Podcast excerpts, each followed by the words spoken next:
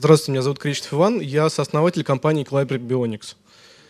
А, поговорим мы сегодня о технологиях 3D-сканирования при изготовлении э, культиприемных гильз. Но ну, хотел начать с истории. Мы с моим сооснователем, другом, занимаемся робототехникой на протяжении, наверное, 13 лет. И с 2010 года начали это пытаться как-то коммерциализировать и делать первых роботов. Наверное, вот первый наш робот был это вот Альберт говорил про науку, да, мы попытались скопировать э, четырехногого бигдога.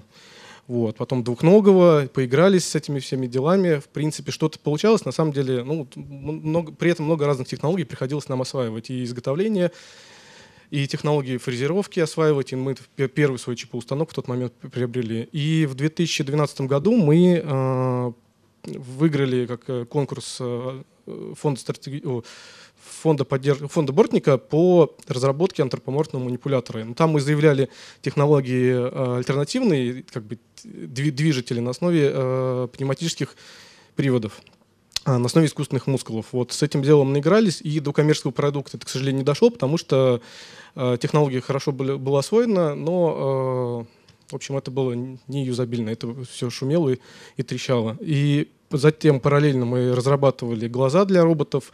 А, были как открытые разработки, так и закрытые разработки. Это стереосенсоры на основе а, обычных видеокамер, веб-камер, либо профессиональных камер. А, мы разработали свой собственный алгоритм обработки и слияния данных э, с этих сенсоров. И на этом сенсоре мы попробовали сделать трехмерный сканер пространства, открыт, э, окружающего пространства. Также его можно использовать для предметного сканирования, что вот здесь вот на картинках, вот где игрушки изображено. Затем мы опять вернулись в руки, да, как было там в 2013 году, и совместно с МАМИ мы ведем разработку антропоморфного манипулятора с, ну, на данный момент с 18 степенями свободы. Это близкий такой аналог ДЛР, аэрокосмического центра. Вот. И на основе этой разработки нами было принято решение э, попробовать коммерциализировать отдельное направление и разработать свой собственный э, высокотехнологичный бионический протез. И мы основали компанию Kleiber Bionics, которая стала резидентом Сколково в этом году. И э, наш опыт разработки, которые вот на протяжении всех этих лет мы вели, подвело нам, нас к тому, что мы э, видим себя как производители целой линейки бионических протезов. Это кисть Клайбер Соло с шестью степенями свободы в базовой версии, которые размещаются внутри, внутри кисти непосредственно. Также могут быть установлены две дополнительные степени свободы на отклонение кисти внутри конструкции кисти, из-за этого она немного, немного толсто, толстоватая. Вот. Э, это роботизированное плечо, в которое будет устанавливаться наши э, собственно разработанные сервоприводы. Ну, они на основе китайских этих бесколлекторных моторов и редукторов, вся электроника наша со всей математикой управляющей. И дальше как бы по степени ампутации до полного протеза руки, но в нем самая большая проблема для нас на данный момент, как вот Альберт говорил, это отсутствие нормальных, хороших, качественных технологий, надежного распознавания большого количества ну, многоканальные интерфей, э, э, интерфейсы распознавания биопотенциалов человека. Это, наверное, ключевая проблема, потому что мы как бы вот со своей стороны, с точки зрения инженерии к этому подходим, да, и вот дальше нам на самом деле интересно как раз, может быть, и благодаря этому мероприятию искать партнеров по по разным технологиям, по инвазивным ЭЭГ, по инвазивным ЭМГ, по неинвазивным ну, там, поверхностным потенциалам. Вот. А, ну вот здесь как раз указана наша линейка, это база, это кисть, предплеч, э, кисть, локоть и плечо. И на данный момент мы изготовили первый прототип. Э, вот сейчас будет видео с такой ранней демонстрацией. А можно звук, можно звук включить чуть-чуть? Вот ключевая наша технология, то, что у нас пальцы это самостоятельные как бы роботы. А за счет этого мы можем протезировать э, реализовывать сложные протезы при частичной утрате пальцев руки.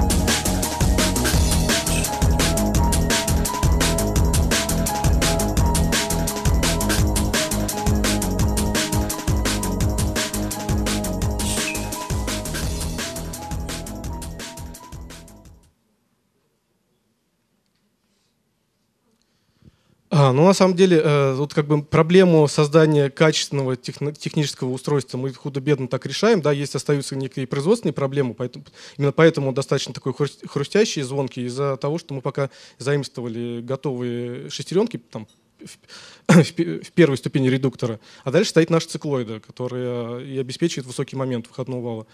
Вот. А, Но ну, остается проблема по как его установить на человека. Вот. Потому что в данный момент, по разным оценкам, ну, вот самые такие вот, наверное, невероятные оценки, а, это РВК, то ли РВК, то ли агентство стратегических инноваций, до 60 тысяч протезов в год э, требуется, э, протезов конечностей.